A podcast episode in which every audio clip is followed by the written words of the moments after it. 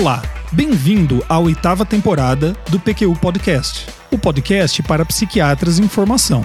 Aqui é evidência com opinião. Eu sou Vinícius Guapo e é uma satisfação tê-lo como ouvinte. A amisulprida é, a meu ver, uma medicação cercada de mitos e mistérios. Antipsicótico típico ou atípico? Diminui ou aumenta a neurotransmissão dopaminérgica? Qual sua dose-alvo na esquizofrenia? Tem realmente efeito significativo em sintomas negativos desse transtorno? E a indicação de doses muito baixas em casos de distimia? Por que não tem seu uso como antipsicótico aprovado pelo FDA, mas sim por outras agências reguladoras? No PQ Podcast não gostamos de mitos e mistérios. Queremos evidência com opinião. Então resolvemos fazer o fichário de psicofármacos da amisulprida. E assim podemos nós e você chegar às nossas próprias conclusões sobre essas questões. O Piqueu Podcast é uma iniciativa independente do Luiz Alberto e minha. Nele levamos até você, de maneira fácil e gratuita, o produto de nossos estudos, por acreditar que ele possa ser útil para o psiquiatra em formação. Toda semana recebemos mensagens de pessoas que acompanham e aproveitam o Piqueu Podcast. Espero que você também esteja gostando. A amisulprida é uma benzamida com propriedades antipsicóticas, antieméticas e potencialmente antidepressivas. A França foi o primeiro país a comercializá-la, ainda em 1986. Mas a medicação percorreu um estranho caminho no mercado, tendo seu uso aprovado no Reino Unido apenas em 1998. E sendo que nos Estados Unidos o FDA só aprovou seu uso em fevereiro de 2020 e ainda apenas em apresentação endovenosa para prevenção e tratamento de náuseas e vômito pós-operatório. No Brasil, é comercializada em comprimidos de 50 e 200 mg com indicação em bula para transtornos psicóticos e distimia. Com perfil de ligação a receptores muito parecido com o da sulpirida, outra benzamida com propriedades antipsicóticas, estas duas drogas têm um mecanismo de ação bastante peculiar, que as diferenciam tanto dos antipsicóticos convencionais quanto dos chamados atípicos. Estudos in vitro demonstram afinidade por receptores dopaminérgico D2 e D3, com preferência pelo último, e, diferentemente dos antipsicóticos atípicos, sem afinidade de ligação com receptores serotonérgicos, alfa-adrenérgicos, histaminérgicos ou muscarínicos. A relação entre afinidade D2 e D3 pode ser responsável pela predominância de sua ação no sistema límbico e pouca ação em sítios estriatais, e, consequentemente, ausência de efeitos cataleptogênicos em animais e baixa ocorrência de efeitos extrapiramidais em humanos. Mas não para por aí. A amisulprida tem a peculiaridade entre os antipsicóticos de ter maior afinidade por receptores pré-sinápticos dopaminérgicos, quando comparada à afinidade por receptores pós-sinápticos. Teoriza-se que, em baixas doses, predomine essa ação pré-sináptica, com consequente melhora na transmissão dopaminérgica. E esse seria o mecanismo que conferiria à amisulprida potencial para promover melhora dos sintomas negativos da esquizofrenia, assim como dos sintomas depressivos. Já em doses mais altas, a ação em receptores pós-sinápticos ganharia predominância e seria responsável pelos efeitos antipsicóticos típicos. Estas características farmacodinâmicas da amisulprida me fascinam desde quando comecei a estudar antipsicóticos, durante a residência em psiquiatria. E me ajudou inclusive na compreensão da hipótese dopaminérgica da esquizofrenia.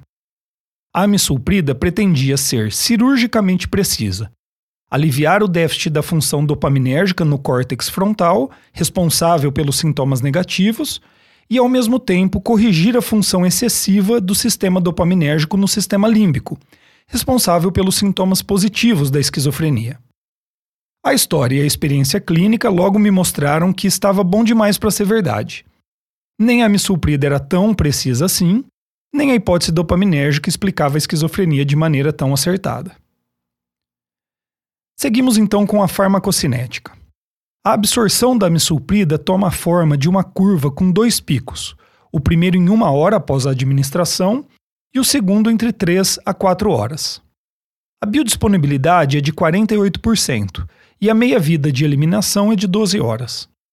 Um aspecto com relevância clínica é que ela é fracamente metabolizada no fígado e é majoritariamente eliminada em sua forma original pelo rim.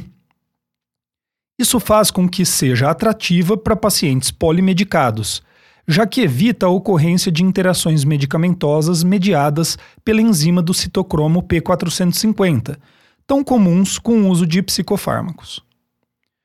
Cuidado, é claro, com pacientes com insuficiência renal. Principal indicação clínica da amisulprida é no tratamento de transtornos psicóticos, mais especificamente a esquizofrenia.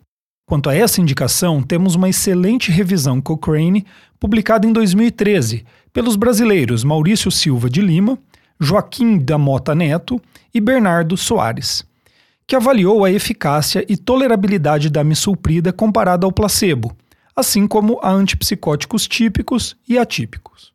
19 ensaios clínicos passaram pelos critérios, costumeiramente rígidos em revisões Cochrane, e os dados de 2.443 voluntários foram utilizados para essa revisão.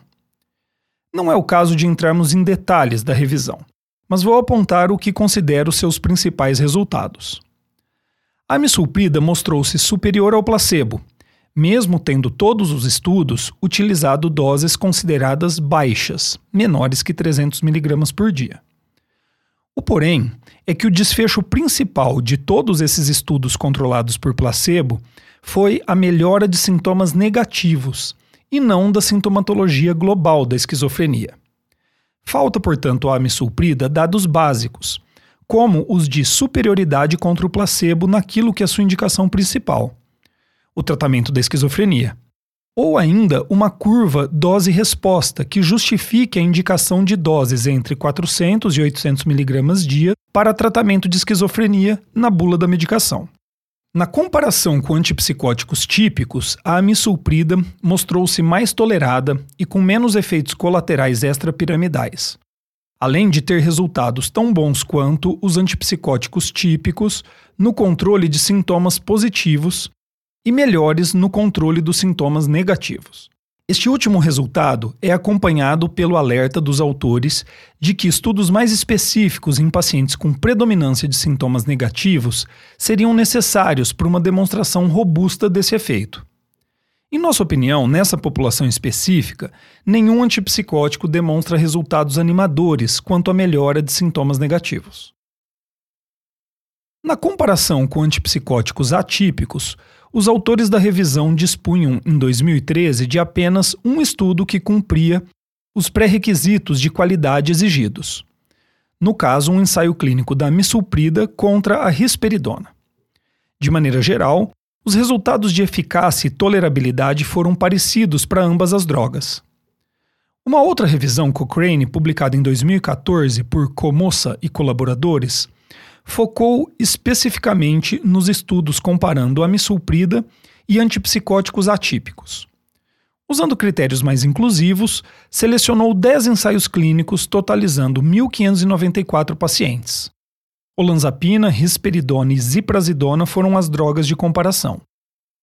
Resumidamente, os autores apontam a carência de evidências conclusivas, mas com os estudos disponíveis, o desempenho da misulprida foi comparável ao dos outros antipsicóticos atípicos.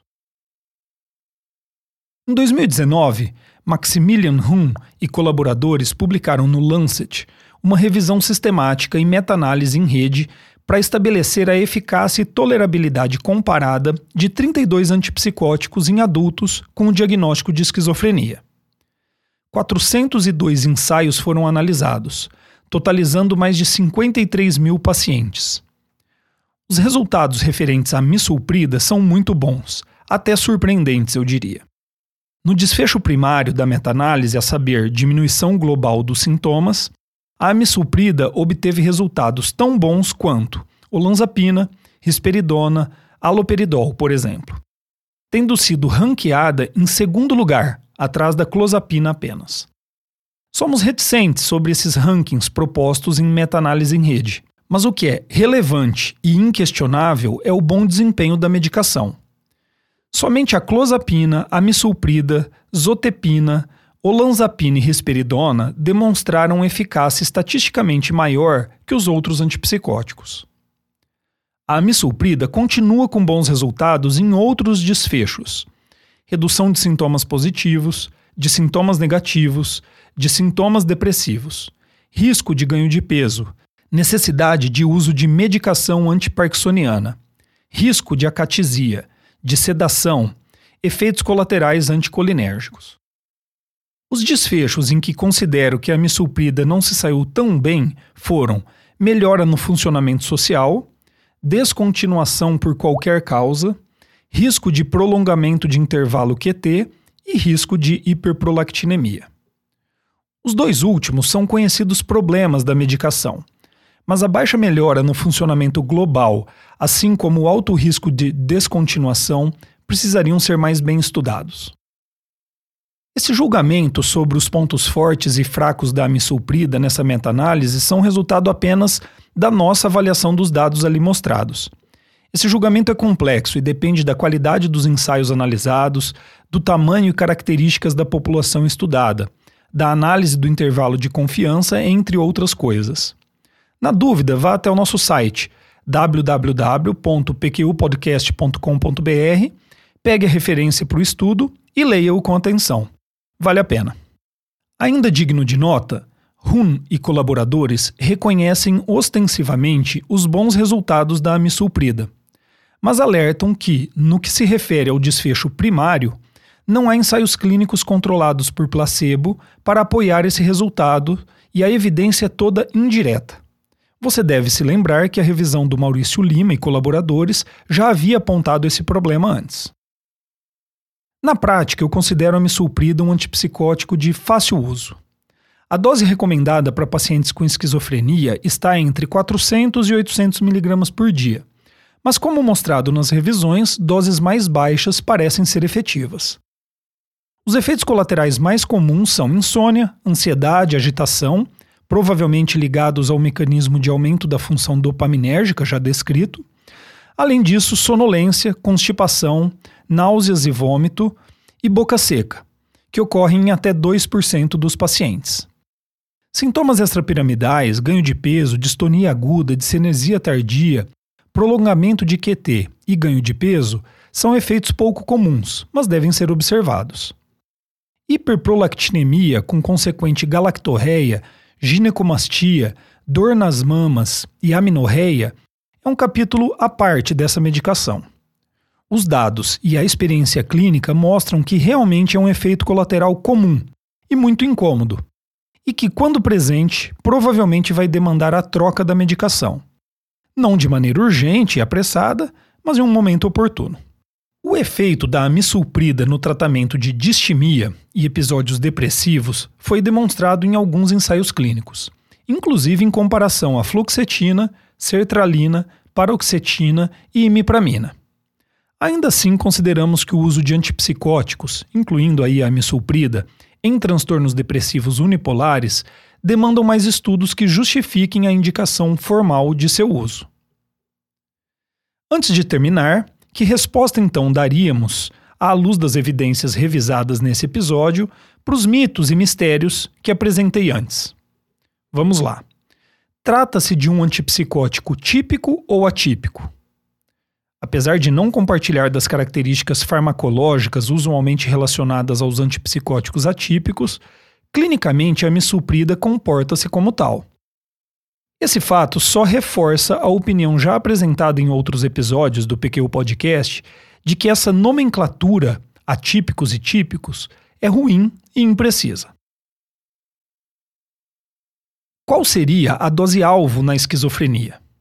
Bom, apesar de a bula apontar entre 400 e 800 mg por dia, doses mais baixas podem ser efetivas, e esta é uma lacuna que precisa ser sanada nas evidências disponíveis a respeito da medicação. Tem realmente efeito significativo em sintomas negativos desse transtorno? As evidências apontam que a misulprida tem assim algum efeito em sintomas negativos, Mas na prática, consideramos que nenhum antipsicótico proporcione melhora clinicamente significativa nesse tipo de sintoma. E a indicação de doses muito baixas em casos de distimia? Além de o um mecanismo farmacológico sugerir ação em sintomas depressivos, as evidências mostram alguma eficácia da amisulprida, não apenas em casos de distimia, mas de episódio depressivo maior também. Mantemos posição conservadora e consideramos que estudos maiores sejam necessários para uma indicação formal. Diminui ou aumenta a transmissão dopaminérgica no cérebro? Ambas as ações são possíveis, a depender da dose e da região do cérebro sendo observada. E por que não tem seu uso como antipsicótico aprovado pelo FDA, mas sim por outras agências reguladoras? Essa pergunta não temos como responder. Critérios técnicos, assim como interesses comerciais, entram em jogo em uma aprovação por uma agência reguladora. Conversamos com Maurício Lima, um dos autores da revisão Cochrane, sobre esse medicamento, e ele nos revelou que, a seu ver, seriam esses os fatores que mais pesam no caso da misulprida. O mesmo questionamento foi feito recentemente em uma matéria jornalística da Psychiatric News, periódico de notícias da APA, com o título A misulprida, o que é velho, pode ser novo nos Estados Unidos. A matéria aponta as evidências de eficácia e tolerabilidade da medicação, e explica que, por ser uma droga com a patente quebrada, existe muito pouco incentivo financeiro para que ensaios clínicos necessários para sua aprovação pelo FDA sejam conduzidos. A solução proposta? O desenvolvimento de uma molécula modificada de amisulprida, que traria duas inovações. A primeira, aumentar sua lipossolubilidade e, portanto, a facilidade com que ultrapassa a barreira hematoencefálica. Na prática, isso diminuiria a dose da medicação a ser ingerida e potencialmente diminuiria seus efeitos colaterais. A segunda inovação seria a de tornar a molécula novamente protegida por patentes, aumentar o interesse financeiro em sua aprovação pela FDA e, portanto, em financiar ensaios clínicos necessários. E aí, você ama ou odeia o capitalismo? Não precisa responder essa aqui não. Com isso, chegamos ao final desse episódio do PQ Podcast, em que destrinchamos os dados sobre eficácia e tolerabilidade da amisulprida no tratamento de pacientes com esquizofrenia e distimia. Espero que tenham gostado.